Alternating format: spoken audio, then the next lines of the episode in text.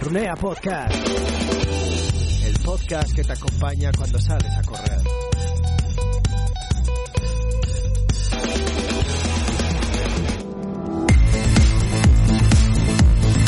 Muy buenas runeantes, bienvenidos. Esto es Runea Podcast y hoy vamos a hablar de running y mujer. Y para ello nos hemos traído ni más ni menos que a Carlos Lago Fuentes, que es director académico del grado en Ciencias de la Actividad Física y el Deporte en la Universidad Europea del Atlántico. Con él, bueno, hablaremos de, muchas cosas, pero, pero podremos hablar, por ejemplo, del tipo de entrenamiento en función del ciclo hormonal, de cómo puede influir el ciclo menstrual en las posibilidades de sufrir una lesión, em, de la importancia de las mujeres a la hora de entrenar en base al ciclo eh, menstrual, si, si tienen alguna capacidad concreta, em, si beneficia, si nos perjudica en, nuestro rendimiento. Hablaremos de lesiones deportivas en torno al, al running y a, la mujer, de la importancia de la fuerza, importancia de la fuerza en nuestro deporte y especialmente en, las mujeres. Y eh, todo ello hoy nos acompañará también eh, nuestro director deportivo Iker Muñoz y nuestra periodista Anne Roldán. Y si no conoces Runea Academy, bueno, pues va siendo hora, es el momento de, conocernos la app de entrenamiento, nutrición y diversión para runners, para runeantes, para runeantas populares.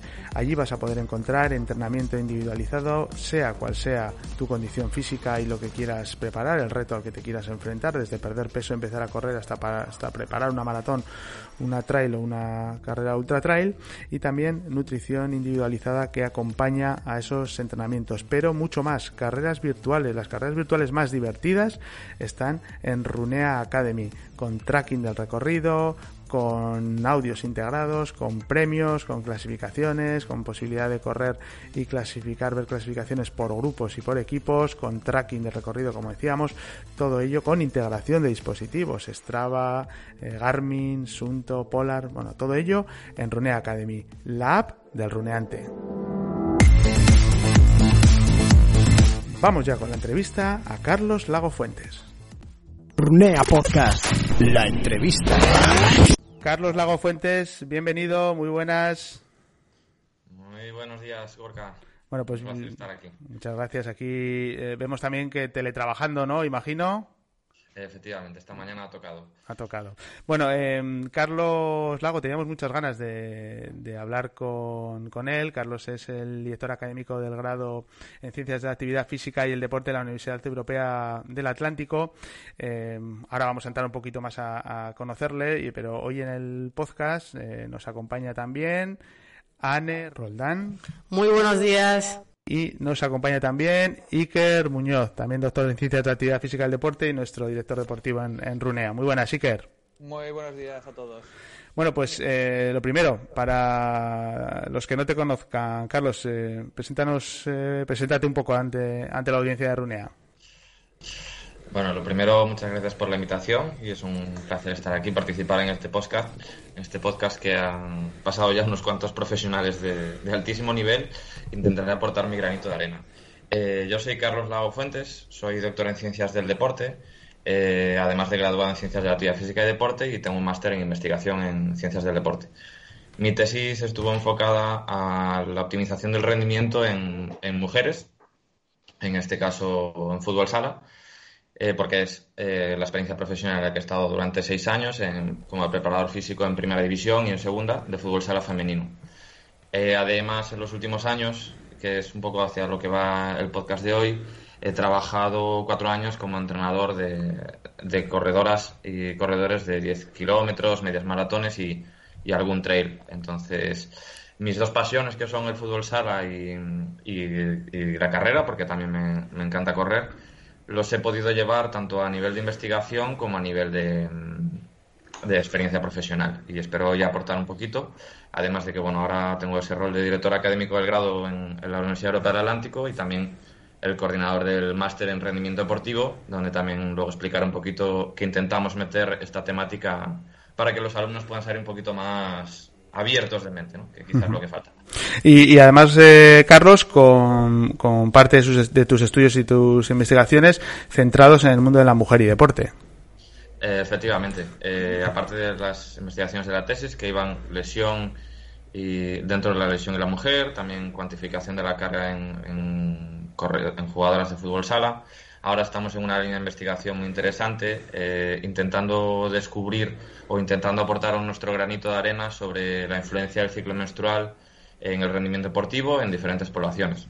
Por un lado, en jugadoras de fútbol sala, por otro lado en, corredoras y algún cuestionario que esperemos que salga publicado pronto, donde se aportan datos datos muy curiosos de la influencia real del ciclo menstrual en el rendimiento.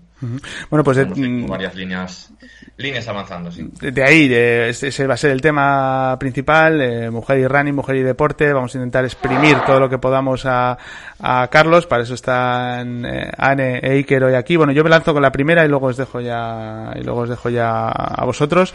Em, Carlos, ¿existe una mayor eh, predisposición genética, por llamarlo de alguna manera, a ciertas lesiones y ciertos deportes en la mujer?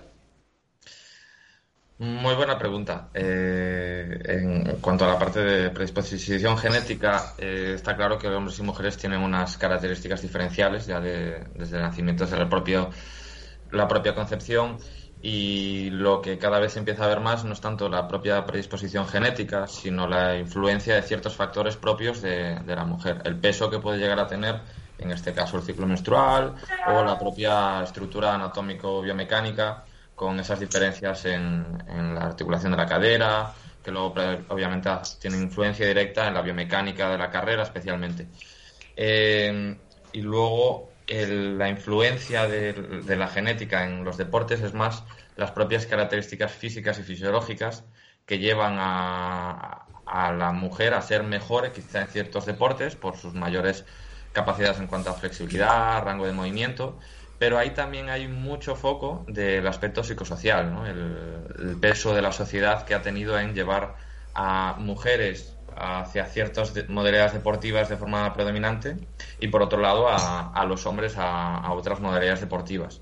Ahora por suerte cada vez estamos más igualados o ya no hay tantas barreras para practicar la modalidad deportiva que una persona quiera y gracias a la ciencia y a cada vez la mejor formación de los profesionales conseguimos que se saque el mayor partido sea la modalidad que sea porque al final la genética es una base que además creo que Jordan Santos también comentó algo en su podcast pero hay que hay muchas posibilidades cuando cuando ya llegamos a una edad deportiva para poder entrenar y sacar el máximo jugo, ya sea hombre, mujer o las características particulares que tengan. Al final es la individualización la clave.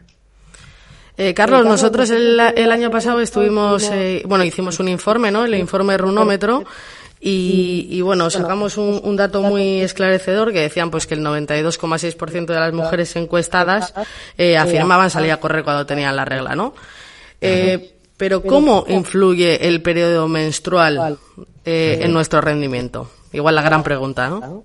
Pues mira, para hacer una introducción de esto que tú has comentado, eh, el artículo que, comentaba antes que tenemos pendiente de publicación en una revista de alto impacto, hicimos un cuestionario con más de mil deportistas para ver realmente, justa, para responder a esa pregunta que has hecho. ¿Cuánto influye y cómo influye el ciclo menstrual a lo largo de, bueno, las diferentes fases de ciclo menstrual en el rendimiento a lo largo de los teóricos 28 días que dura el ciclo menstrual.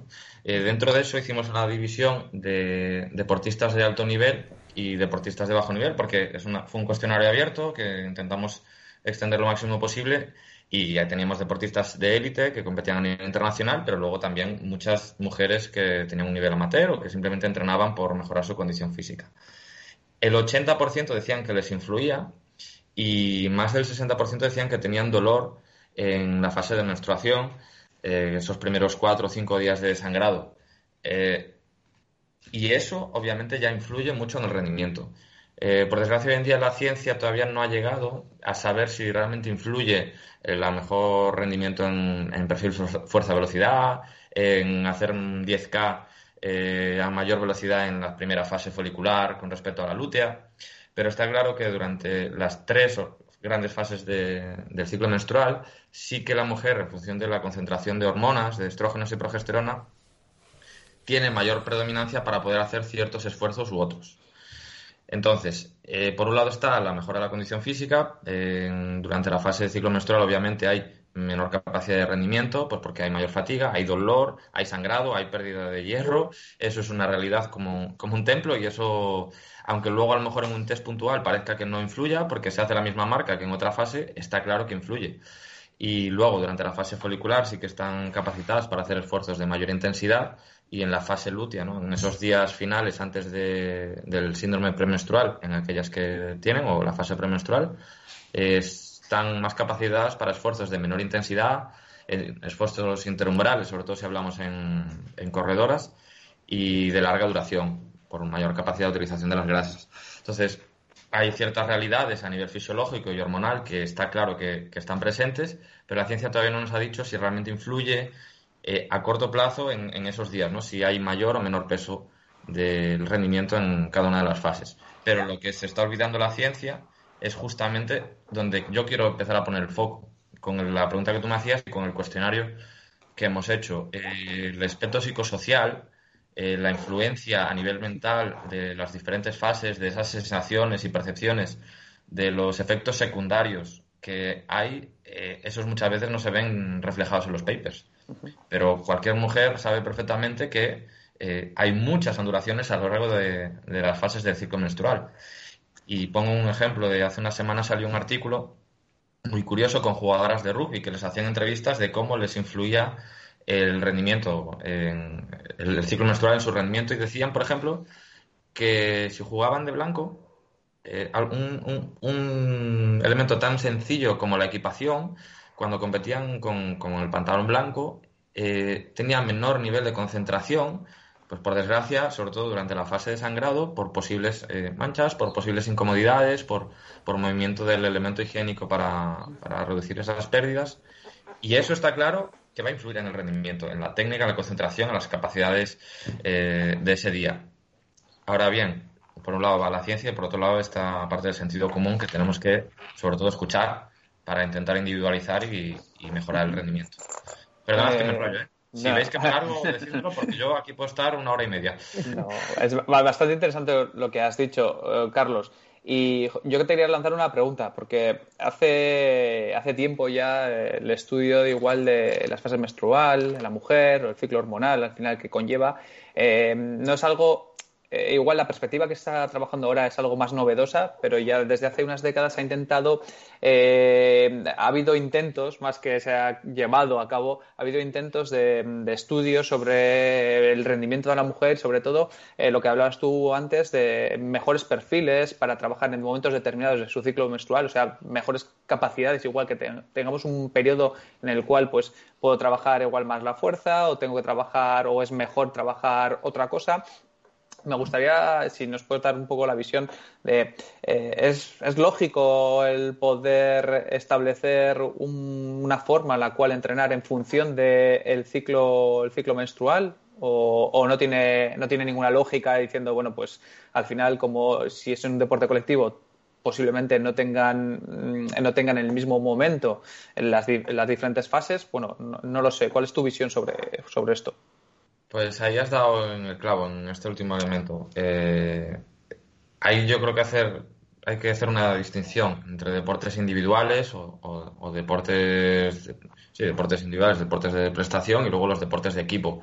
En los deportes individuales, véase la carrera, eh, ya sean corta, media, larga distancia, Creo que sí se puede. Y de hecho hay profesionales que llevan décadas trabajando porque los primeros estudios ya se han hecho en los años 70. Es cierto que ahora parece que, en los últimos 5 o 6 años esto ha salido, por suerte, ha salido nuevo a la palestra para seguir indagando también con las nuevas tecnologías y medios para poder descubrir más información y, adaptar e individualizar mejor las cargas. Pero en deportes individuales yo creo que sí se puede hacer una mejor adaptación, individualización de las cargas por ejemplo, y esto lo dicen los, profesionales que llevan mucho tiempo, eh, durante la fase folicular aumentar la frecuencia de entrenamiento de fuerza con, cargas altas, ya no sea con, altos porcentajes de RM, sino con altas velocidades de ejecución. Hay una propuesta tan sencilla como en la fase folicular eh, entrenar dos o tres sesiones por semana durante esos 12-14 días y luego reducir el entrenamiento de fuerza durante la fase lútea porque ya se va conociendo que hay menos adaptaciones, menos capacidad de adaptación, de asimilación de esas cargas, y enfocar en esa fase lútea una mayor frecuencia y volumen de entrenamiento de resistencia. Pues de resistencia puede ser eso, eh, mayor volumen de kilómetros, mayor distancia, mayor eh, tiempo de, entrenamiento en, en, trabajo interumbrales principalmente. Luego nos vamos al otro bloque, ¿no? que es del que yo vengo y que por, el cual me empecé a hacer preguntas para mi tesis doctoral.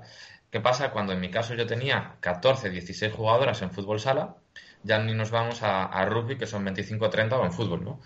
Que cómo llegas a intentar individualizar eh, toda esta ciencia, todas estas necesidades a tantas jugadoras o deportistas. Está claro que la solución ideal no existe, pero, por ejemplo, Blanca Romero y, otras profesionales, doctoras en ciencias del deporte que llevan mucho tiempo en, en, este mundo, lo que hacen es adaptar ciertas píldoras, sobre todo con el trabajo preventivo.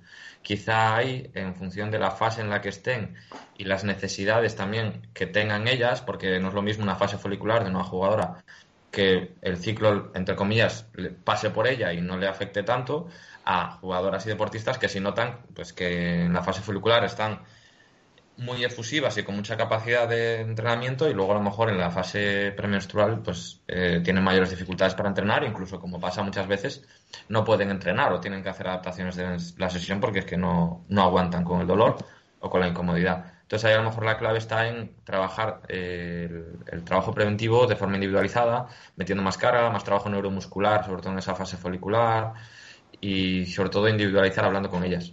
Eh, que es donde nos lo han enseñado los principios de entrenamiento de siempre, el principio de individualización y, parece que ya se nos ha olvidado porque nos centramos en otros factores. Y debemos partir de eso, de cómo se siente la jugadora, cómo nota que le va influyendo el ciclo menstrual, intentar meter píldoras en deportes colectivos y en deportes individuales, lo dicho, sí que se puede intentar trabajar. De hecho, yo lo he hecho con corredoras y, y ha funcionado, ha funcionado bastante bien. Meternos trabajo de fuerza y luego pues pues trabajo más largo. Y Carlos, podríamos decir entonces que, el, la práctica deportiva y, bueno, en concreto el running puede inclusive ayudarnos a mitigar los, los efectos ¿no? de, de los dolores menstruales. Sin duda, eh, la actividad física, eh, más o menos estructurada, o el ejercicio físico, es uno de los mejores medicamentos, como se dice hoy en día, para, para casi cualquier o patología o para cualquier trabajo preventivo dentro de las de los dolores ¿no? o de las sensaciones y, efectos secundarios durante el ciclo menstrual ayuda muchísimo a, regular sobre todo en esos entornos medios ¿no? de, deportistas amateurs que entrenan pues sus 3-5 días a la semana que tienen un buen volumen de entrenamiento pero que ya no llegan a, a deportistas de élite porque ahí sí que ya nos encontramos con otro problema exceso de carga, exceso de eh, falta de adaptación a los ciclos y encontramos problemas tan, tan graves como, como la triada de la mujer deportista, que es eh, falta de hierro, falta de adaptación y pérdida del ciclo menstrual, lo cual eso sí que es muy, muy, muy peligroso. Mm, Carlos, eh, ¿cualquier edad es buena para, para una mujer para iniciarse en un deporte como el running? Y en función de esa edad eh, asumimos eh, un tipo de peligros, entre comillas, vinculados a, lesiones deportivas o, no, o al ser un, un deporte de un impacto más, eh, o sea, pues movimientos también más controlados que deportes en el que vemos un grado de, lesivo igual más alto, como puede ser balonmano, baloncesto, eh, fútbol sala, te leían en tu tesis que parece que, que, menor, pero el running que igual lleva un, un, menor grado de, impacto, ¿influye la edad en, en, el comienzo de la actividad, ahora que se está poniendo de, de moda al empezar a edades más, bueno, pues más tardías? A ver, está claro que lo importante en, edades tempranas es el, trabajo multidisciplinar o, lo que llamamos el multideporte.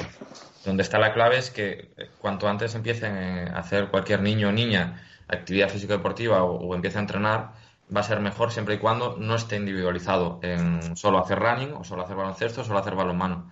Ahí es donde en algunos deportes ya se han, se han dado cuenta de que eso no, no es bueno porque la individualización y la especialización temprana es la que mayor genera problemas de luego desarrollo, de desarrollo o que se especializan tan temprano que ciertas estructuras anatómicas fisiológicas se quedan muy, reducidas.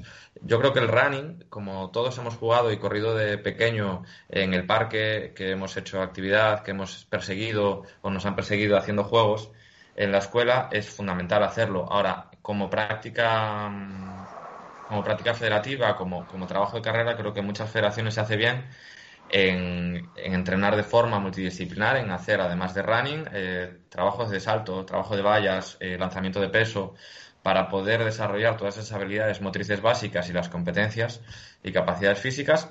Y luego, ya cuando toque, eh, empezar a especializarse. Pero antes de los 15, 16 años, centrarse solo en una modalidad es un, es un riesgo. Me voy al caso de, si no me equivoco, de Selma. Selma o Salma, una, una de las mejores atletas hoy en día, creo que es de 400 metros que tiene cuatro, que creo de 400 metros y que tiene unos 18 años. Y además de eh, hacer atletismo, eh, está metida en, en, fútbol y creo que da hasta un buen nivel. Todavía a estas edades es capaz de compatibilizar. Ahora ya empezará la necesidad de, de seleccionar un deporte para, para especializarse. Muy bien. Eh, yo voy a. Mi presidente preguntaba también en el sentido de, que ha hecho anterior eh, Gorka sobre. Eh, y me consta que en tus trabajos lo, has tratado, lo estás tratando, es el, cómo influye el, ciclo menstrual, sobre todo la fluctuación hormonal, sobre el riesgo de padecer algún tipo de lesión o si en concreto tiene más, más recurrencia algún tipo de lesión asociado con momentos puntuales del ciclo menstrual porque al final la carga hormonal eh, de las mujeres, eh, en hombres podríamos decir que es como algo, algún proceso más continuo, eh, bien, y en mujeres sí que durante el mes va variando la carga hormonal y eso sí tiene una incidencia pues, sobre músculos, tendones, etcétera, o no, o qué tipo de lesiones pueden presentarse en diferentes momentos. Pues aquí es donde todavía tenemos mucho que, avanzar en, en, clarificar el, hasta dónde puede llegar la consecuencia, entre comillas, de las diferentes fluctuaciones hormonales.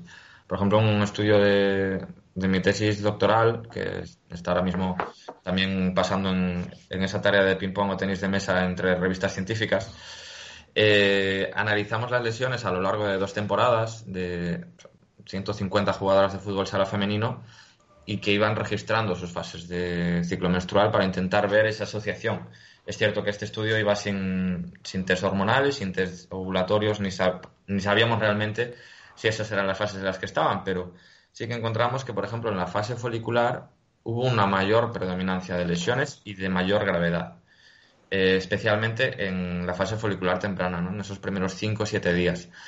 Eh, dentro de la tipología de lesiones, quizá tenga mayor peso las lesiones articulares y musculares. Eh, es cierto que la variación hormonal influye en el tejido precisamente ligamentoso, pero todavía no se ha visto con claridad si realmente influye y si por tener, por ejemplo, si estar en la fase lútea o en la fase ovulatoria, precisamente que ahí es donde se produce el mayor pico de modificación en cuanto a la estructura ligamentosa, si eso luego va a tener una incidencia o aumenta el riesgo.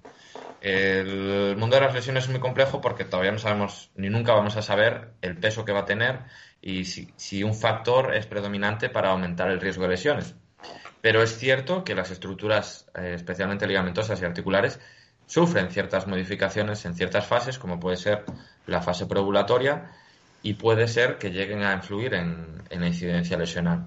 Pero todavía queda mucho porque realmente para hacer estudios de calidad que que puedan responder a estas preguntas o ayudar a estas preguntas requieren de mucha inversión, requieren realmente de proyectos que estén detrás para poder utilizar laboratorios y, tener un registro de las concentraciones de estrógenos, progesterona y hormonal luteinizante, por ejemplo.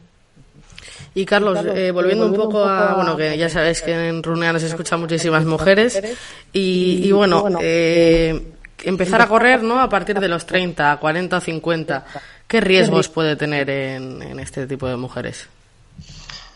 En sí, ninguno. Eh, de, forma, de respuesta rápida. Y eso que soy gallego y suelo responder con dependes o, respuestas no tan claras. El tema es cómo se empieza a hacer ese deporte. Y, precisamente yo he estado muy enfocado durante estos cuatro años en entrenar a mujeres de 30, 35, 40 años que se iniciaban en el running o que tenían alguna experiencia puntual. Lo que está claro es que tienen que entrenar sí o sí, y si no también, la fuerza. Eh, para eso tienen que estar asesoradas por profesionales cualificados o, por, pues en este caso, el trabajo tan increíble que estáis haciendo en, en Rune Academy. Eh, pero si entrenan de forma asesorada e incluyen el trabajo de fuerza en, en, sus progresiones en trabajo semanal, no hay problema. Tanto trabajo de fuerza como técnica de carrera. Nunca es tarde para empezar, obviamente, si ya entramos en fases de 45 o 50 años, donde ya están, ha pasado la, menopausia o el, o el, climaterio, ahí ya tendríamos que valorar realmente pues, su propia condición física, su, su riesgo de osteoporosis, para ver hasta qué punto pueden llegar a asimilar el impacto. Pero en la década de 30 o 40 años, de hecho, se está viendo que es el rango de edad en el que más mujeres se están introduciendo en la actividad física y se enganchan porque ven que pueden rendir, sobre todo si hacen un buen trabajo de fuerza. Sí que es cierto que hay muchos riesgos de gente que empieza a correr, que lo hemos visto con esta cuarentena, que salió a la calle porque se podía hacer deporte, pues salimos a correr y, así ya respiró y muchos no, no, tenían el asesoramiento cualificado y dejaron de hacer fuerza y al final eso fue una subida de, de gente que entrenaba y que luego bajaba. Entrenando fuerza, eh, mejorando la técnica de carrera y y con un buen asesoramiento es una edad muy muy buena para iniciarse en el, en el running o cualquier práctica deportiva. Y podría, bueno, ¿cuáles serían las lesiones más frecuentes, ¿no? Entre las mujeres corredoras y si existe verdaderamente una diferencia, ¿no? Entre las diferentes franjas de edad que, de las que estamos hablando. Pues mira, una de las principales molestia, molestias, lesiones, porque siempre está ahí en el rango, eh, como sabéis, el running al final tiene lesiones por sobrecarga. Mm, hay muy pocas lesiones, obviamente por contacto no hay, y lesiones agudas hay muy poquitas. Normalmente suelen ser por sobrecarga, por exceso de carga o por mala gestión de los entrenamientos. Eh, una lesión muy habitual es la, la sobrecarga de la cintilla iliotibial, eh, que unido al, mayor ángulo Q de las mujeres eh, tiene mayor predominancia a tener problemas en esa adaptación por, además, menor capacidad de utilización del glúteo medio y, glúteo mayor.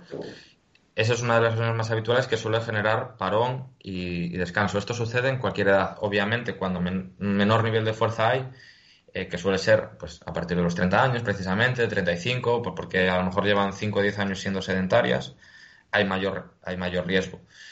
Pero es una lesión bastante común. Por eso la importancia del trabajo de fuerza eh, especializado y la técnica de carrera porque también es cierto que se trabaja la fuerza, pero si no se mejoran ciertos patrones biomecánicos o se trabaja sobre esos pequeños déficits, tampoco estaremos consiguiendo lo óptimo.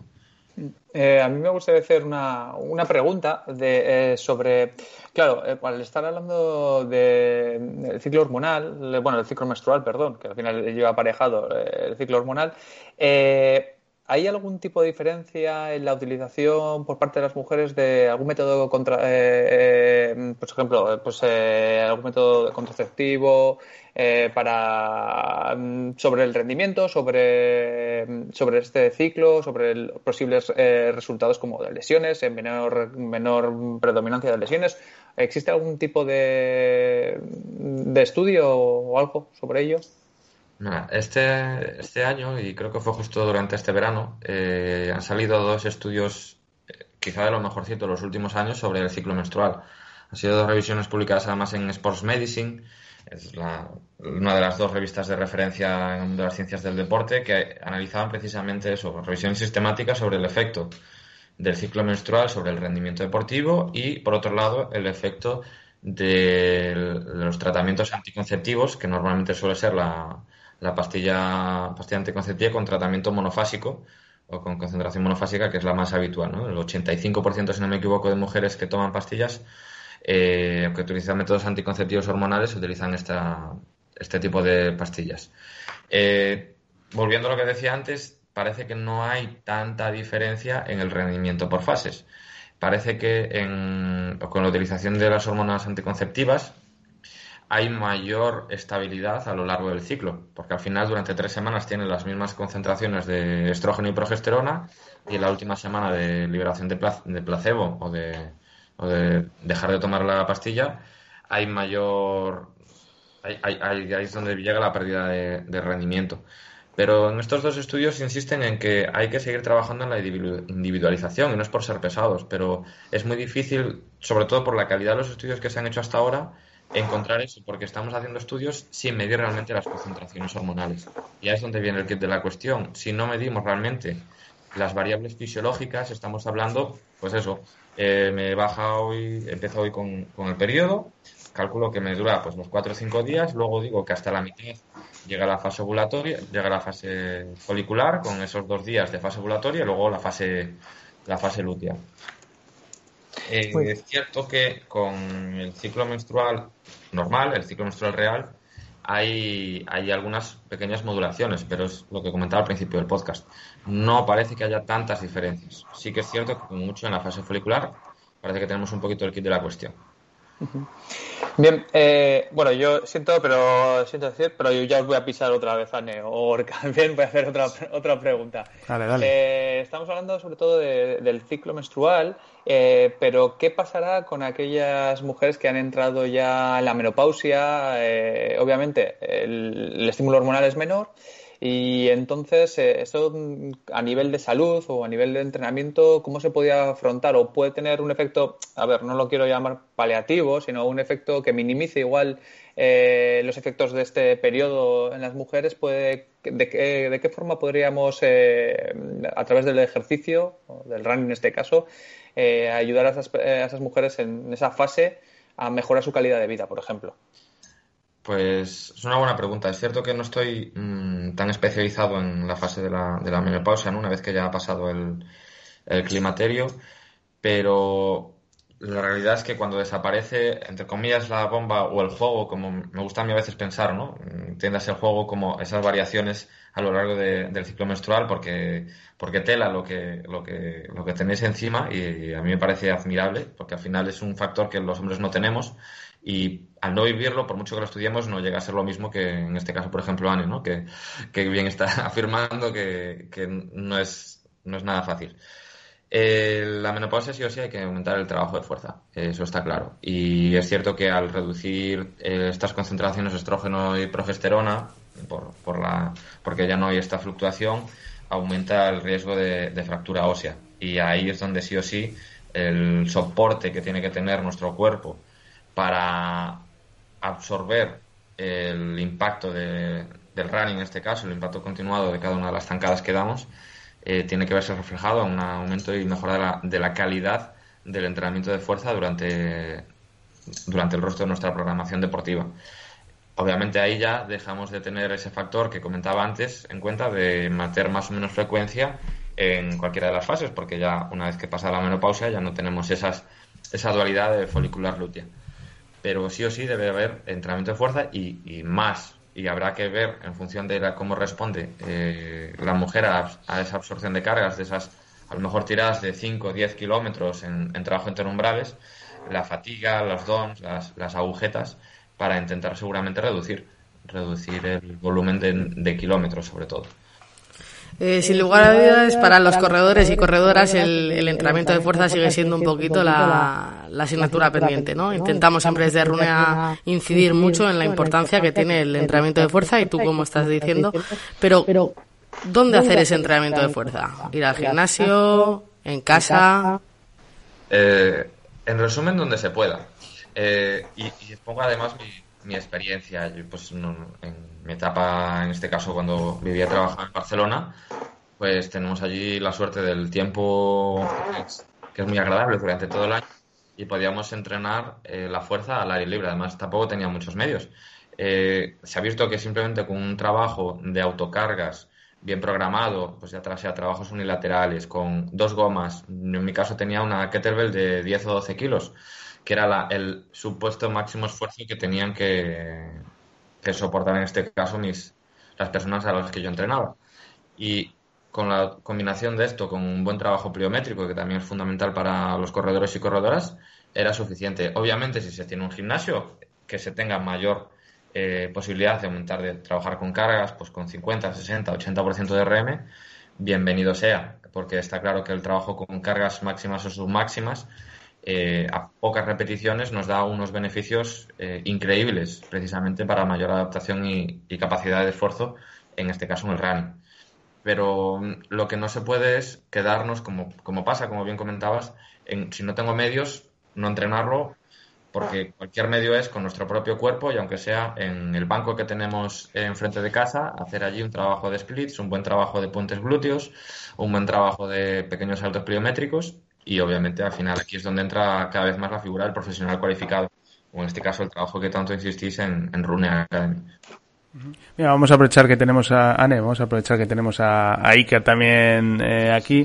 Además, si nos insiste mucho aquí en la, en la oficina, todos en, en, en, la, en la importancia de la fuerza. Eh, Iker, algunos ejercicios, porque ahora ya sabes, eh, Carlos, que este podcast se escucha cuando se está corriendo, ¿no? Es obligatorio, o obligatorio. Entonces ahora eh, nuestras runeantas que están corriendo y están escuchando se están preguntando, ¿me cago en la leche? Que no he hecho fuerza yo en, mi vida, me suena esto hacer pesas y hacer, eh, bueno, pues eh, me queda como muy lejos en muchos casos, eh, a nosotros también, ¿eh? a los chicos también, no es una cosa de, género. Pero Iker, eh, ayúdanos, eh, algún tipo de, de rutina que podamos hacer si nosotros corremos tres días a la semana, cuatro días a la semana, ¿cómo, cómo hacemos esa fuerza y, y, qué hay que hacer? Eh, ¿Solo pierna? ¿Tengo que hacer core? ¿Tengo que hacer algo de brazo? Eh... Sí, bien, eh, buena pregunta. Al final no hay, no hay tablas ni mágicas ni nada de esto. Bien, lo que sí es necesario es que entendamos igual trabajo de fuerza no como un trabajo de que tiene como objetivo levantar peso ni nada de eso. Es, tenemos que generar un estímulo que es una tensión mecánica, una tensión muscular. O sea, no, no tengo que ponerme, apuntarme al gimnasio para hacer un trabajo de fuerza. Tienes, sí, sí es cierto que llegado a un límite como todo necesitamos una sobrecarga para seguir ganando adaptaciones. Bien, y esto es así. O sea, si yo puedo estar entrenando con autocargas, pero si quiero mejorar mi rendimiento tendré que igual utilizar algún tipo de sobrecarga. ¿Qué podemos hacer el runeante de a pie que dice que no se va a apuntar a un centro de fitness, a un gimnasio y demás? ¿Qué podemos hacer? Por ejemplo, como bien ha dicho Carlos, eh, utilizar el mobiliario de la calle, por ejemplo. O sea, es que no, no tenemos un tenemos un step que es un banco en el parque, por ejemplo. Podemos hacer eh, un buen trabajo, puede ser de fuerza, puede ser 20 minutos cuando salimos a correr. O sea, es 5 o 10 minutos de calentamiento. Podemos hacer unas sentadillas en un banco, un salto al banco, un split, eh, grandes pasos o zancadas en el, en el suelo, por ejemplo, pues eh, 3, 4 series de 8 repeticiones, por ejemplo, puede ser eh, una opción. Y sobre todo, core y tragen superior también hay que trabajarlo. ¿Por qué? Eh, en el sentido estricto es que la gran mayoría de los que salimos a correr o que nos están escuchando no son atletas de élite. Bien, y muchos de, las, eh, de, los objetivos que nos ponen los, los runeantes, pues que nos proponemos los que corremos, es mejorar nuestra salud. Obviamente, esto va a pasar por un tratamiento integral de, de, del cuerpo, o sea, tenemos que trabajar tanto el tren superior como inferior, ya no solo para rendir más, sino para desde una perspectiva de salud, para evitar la dinapenia, que es eh, la pérdida de fuerza. Eh, por, por, por, cosas de la vida, cuanto más mayores nos vamos haciendo, eh, vamos perdiendo capacidad contractil y, en muchos casos no generada por una falta de estímulo hormonal, sino por no trabajar este, esta capacidad. Entonces, trabajo de flexiones, si queréis, trabajo de tren superior en, la calle lo podemos hacer contra una resistencia que nuestro propio cuerpo es más que recomendable, es obligatorio el trabajar todo. Entonces, eh, 20 minutos de trabajo de fuerza o con autocargas dos días a la semana tendría que ser algo eh, obligatorio dentro de cualquier rutina de entrenamiento. Solo con el objetivo ya de o mejorar en, algún aspecto del rendimiento, pero sobre todo tener una perspectiva de salud, encontrarnos bien. bien esto es, importante. Dentro de esto, perdonadme ya que, me meta, que, parece que no voy a parar de hablar. Eh, hace un año en nuestro grupo publicó un estudio muy sencillo precisamente para, para dar otra herramienta tan fácil y tan clásica que ha sido en nuestra vida para mejorar la fuerza y en este caso el nivel iba más hacia el stiffness por el trabajo pliométrico. Saltos a la comba.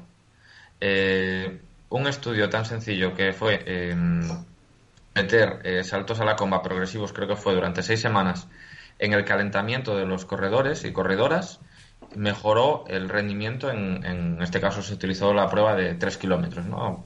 Para ver el tiempo que se tardaba antes y después. Tan sencillo como esto, que complementa perfectamente el trabajo que ha dicho Iker, incluso al terminar ese trabajo de fuerza, eh, o integrarlo perfectamente dentro de esos 15-20 minutillos, es más que suficiente. Nos vamos, como siempre, para recalcar lo que decía Iker, a esas ideas de que fuerza es levantar 150 kilos, eh, las imágenes que tenemos clásicas del gimnasio de, del bodybuilding y del powerlifting, No, el trabajo con autocargas, el trabajo entre compañeros, eh, una simple cuerda, una goma, bien programado, dos días a la semana, es una herramienta increíble. Encima, Carlos, no sé, eh, corrígeme si me equivoco. Eh, una de las mayores afecciones en mujeres corredoras es eh, la debilidad en el suelo pélvico, ¿no? Este tipo de trabajo nos puede ayudar a, prevenir eso, la debilidad en el, en el suelo pélvico, como decía. sin duda, y esto, como diría una compañera de la universidad, debe ser obligatorio, pero debe ser obligatorio que tengamos el control motor de saber cómo funciona nuestro suelo pélvico, tanto activarlo como, desactivarlo. En este caso, Mireia Peláez, que es la, experta en, suelo pélvico, de la que yo todavía estoy aprendiendo cada vez que tengo, tengo gusto hablar con ella. Y que ha colaborado también con nosotros, ¿no? Sí. ¿Algún artículo? tenemos un artículo además muy... Eh, tenemos un artículo súper interesante sobre este, sobre este tema y decía, ¿no? Que, que estaba el trabajo preventivo, pero que, que no se nos olvide, ¿no? Que aunque no tengamos ahora pérdidas de orina, está demostrado y sobre todo afecta de manera muy acentuada a las mujeres corredoras, independientemente de su edad. Eso es muy importante también y a matizar. Sí, porque desde, lo, desde, desde el principio, o sea, es un elemento fundamental y ya no solo es trabajarlo para que esté, para que esté en tono, ¿no? que tenga un, buen tono, sino también, como siempre dice Mireya, también relajarlo, que se nos olvida. Hacemos entrenamiento, lo activamos y ahí lo dejamos, ¿no? y no dejas a otro grupo de musculatura que es fundamental trabajarlo de forma adecuada. Muy bien, pues a mí, como última pregunta, para no excederme del tiempo, eh, me gustaría saber, eh, es una pregunta directa para Carlos, así, igual no tiene respuesta, pero ¿qué perspectivas futuras eh, le, gustaría, le gustaría trabajar en sus investigaciones o cosas que él ve que dejó? Pues mira, sería interesante para dar respuesta a, este problema, eh, sobre pues, bueno, saber más sobre el ciclo menstrual o sobre cómo optimizar el proceso de entrenamiento en las mujeres que me gustaría tener, me gustaría realizar o qué necesitas para seguir investigando en ese aspecto. dices, pues estaría, estaría ideal un test de no sé qué, o sería, no sé, me gustaría un poco las perspectivas futuras, perdón. La primera respuesta es, lo que necesito es eh, dinero y luego un poquito de tiempo. Eh, eh, es en plan broma, pero es la realidad. El paso que nos hace falta para seguir trabajando y poder hacer esa transferencia de la ciencia a luego a nuestras deportistas, es necesitamos medir de forma real los, los las concentraciones de hormonales a lo largo del ciclo. Y ya no solo para medir eh, si mejoran el rendimiento en una fase u otra, sino yo creo que la clave está en empezar a hacer propuestas de entrenamiento, como os decía antes, con adaptación tanto del volumen como de la frecuencia de, los estímulos en función de la fase del ciclo menstrual. Y, de hecho, pues eh, por desgracia con esto del confinamiento se nos han paralizado algunos estudios que queremos hacer de a lo mejor propuestas de entrenamiento de seis semanas metiendo eh, tres estímulos semanales de fuerza durante la fase folicular y uno en la fase lútea y invertir esto en diferentes corredoras para ver cómo les influye, pero esto debe ir sí o sí eh, con una medición de ciertos niveles hormonales. Una cosa tan sencilla que es quizá lo más asequible son los test ovulatorios para ver en qué momento la mujer sí que está, está ovulando y a partir de ahí alternar y modular las cargas. Y de hecho, al final, en, un proyecto que tenemos ya se había hecho el pedido de, de los test ovulatorios, que son tan conocidos para, para favorecer la concepción y el, y el embarazo y que están bastante asequibles. Y yo creo que ese es el camino. Eh, intentar empezar ahora sí propuestas de entrenamiento, pues qué puede ser mejor este tipo de trabajo de fuerza en estas fases o, en estas, además de controlar el, volumen de carrera en este caso. Eh, Carlos, pues eh, de verdad ha sido un auténtico placer estos 40 minutitos que hemos sobrepasado ya, pero, pero el tema era interesante y, merecía, y merecía la pena. Hemos aprendido un poquito más sobre, sobre, el, sobre el mundo de running y mujer, que además es importante recalcar, por ejemplo, en nuestro, en nuestro volumen de usuarios y usuarias que tenemos todos los meses, supone ya un 40% del, del total de, de usuarias, de usuarios que tenemos son, son ya mujeres y, además sigue creciendo. Si, está, si miramos desde el nacimiento de Runea, que empezamos en torno a un 30%, pues eso, 10 puntos de, de margen en apenas eh, tres años es, es, es importante. Eh, Carlos, muchas gracias eh, a ti, a la Universidad Europea del Atlántico, por, por contar siempre con, profesionales como vosotros dispuestos a, charlar un ratito aquí en, en Runea Podcast. Eh, mucha suerte y mucho ánimo para este curso que comienza y que entiendo que será diferente a todo lo que hayáis hecho desde, desde que comenzasteis. Y eso, lo dicho, mucho ánimo y, y, y, mira, a ver si sigues con, esas, con esa investigación y cuando decías que estabas pendiente de poder publicar esos famosos papers, que, que también es un palabra que hemos empezado a ir desde que tenemos ahí, que era aquí en, la oficina, eh, pues eh, podemos volver a, hablar. Sin duda, eh, volveremos a, contactar cuando queráis. Esperemos que sean publicados pronto para sobre todo hacer esa base que siempre nos queda pendiente de la transferencia al público que realmente se beneficia, que en este caso son los corredores y corredoras. Muchas gracias a vosotros, ha sido un placer y, y hasta la próxima. Un abrazo. Hasta luego. Hasta luego, gracias. Bueno, runeantes, pues hasta aquí el episodio de hoy. No te pierdas ni uno de nuestros podcasts, los tienes todos en www.runea.com. La música del podcast la pone el grupo Iñois y puedes seguirnos también en nuestras redes sociales. Estamos en YouTube, en Telegram, en Facebook, en Twitter y por supuesto en Instagram. Nos escuchamos en 15 días.